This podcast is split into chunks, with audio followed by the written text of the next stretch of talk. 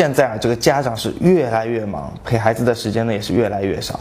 幸好我们的世界上还有苹果公司，呃，当然了，还有三星、索尼这样的，他们开发的这个 iPhone、iPad 啊，只要一给孩子，再凶的孩子就立刻给安静下来了，那晚上很久不来烦你。但问题又出现了，这个 iPad、iPhone 对孩子的视力到底有没有影响呢？今天我们的好奇实验室就请来国内顶尖的专家来给你做一个实验。现在很多电子产品，例如 iPad、iPhone 十分盛行，小孩子也很爱玩。家长们会担心电子产品对小孩子的视力影响有多大呢？今天我们来到浙江省眼科医院，请三位小朋友跟大家做个小实验。来，小朋友给大家打个招呼。耶！平时都玩什么呀？iPad。嗯，看什么动画片呢？爸爸去哪？嗯，iPad。iPad 哈，那 iPad 呢？你都玩游戏呢，还是看动画片呢？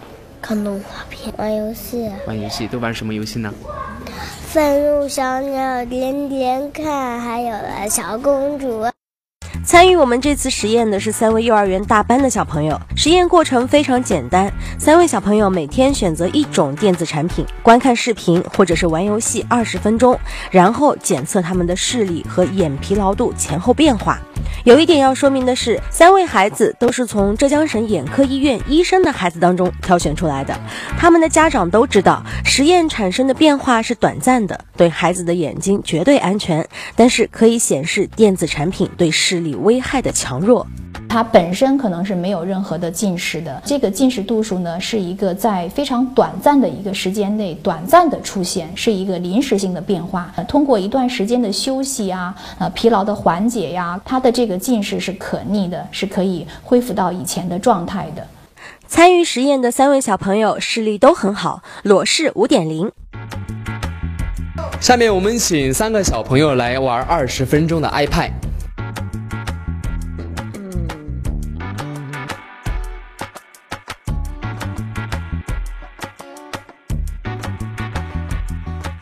实验中，眼科医生会在孩子们玩得认真的时候记录下孩子一分钟眨眼次数，用眼二十分钟后，立即对小朋友的眼睛进行验光和泪膜破裂时间的检测。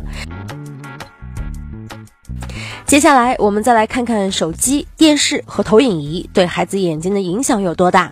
为了实验数据更加正确，我们让孩子的眼睛充分休息之后再进行测试。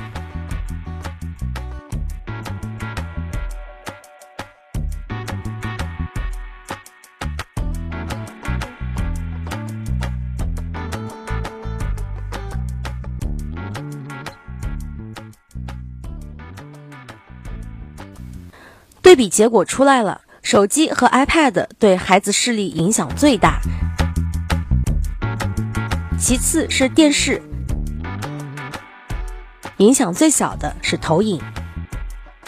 结合着这一次实验的一些数据啊，再加包括我们平时的一些这种呃经验的积累啊，呃，一般我们会建议大家就是呃看手机或者是 iPad 可能十分钟，它对眼睛产生的这种疲劳程度，就约等于相当于看电视或投影大约半个小时的疲劳程度。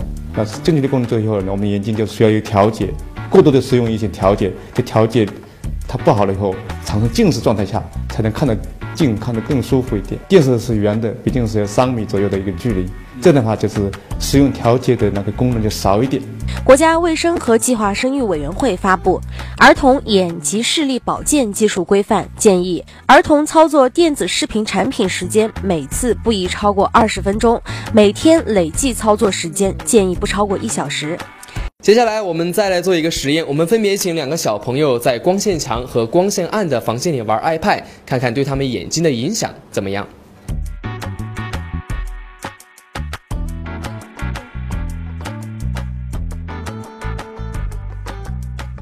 实验发现，在暗室玩 iPad 的小朋友眼压升高五点二毫米汞柱，而在亮室中的小朋友只升高了一点七毫米汞柱。如果在场景在暗环境下看以后呢？瞳孔会放大，放大以后，这个是什么意思？就是我们就是眼压会升高，就是有些人长期看以后就是青光眼，特别家族史的人，眼压高的话，就是近视发展有有有影响。眼压越大，就是眼球会就是有压迫撑大一样。眼球越长的话，就是越近视。侯医生说，无论是看书写字还是玩电子产品，环境太亮太暗都容易产生视疲劳。怎么补光呢？六十瓦从六十公分照下来那个那光的强度，这样的光去去去选颜色是黄的好。侯医生说，就目前来看，要减少电子产品对儿童视力的影响，最有效的办法还是控制接触时间和距离，尽量让孩子多远眺，多看看绿色。就无非一个是远眺，比如说看书看四分钟，远眺看四看十分钟，这就是放松一个肌肉。因为绿色相对红色来说呢，它的光光波是短的。那如果呢我们看绿色的话，必须把一我们刚才说的那个睫状肌把它松掉，才能看清楚。那可能对这个近视有点作用的。家长平时还得注意，尽量不要让孩子多吃甜食。因为甜食比较容易引起我们眼轴的增长，眼轴每增加一个毫米，它可能就会产生三百度的一个近视的变化。如何添加好奇实验室的公众账号呢？首先在微信通讯录中点击订阅号，然后点击右上角的这个加号，在搜索框中输入“好奇实验室”这五个字儿，点击搜索，你会看到搜索框里跳出这个蓝色的 logo，点它一下。就可以了。好奇君每天和你见面哟。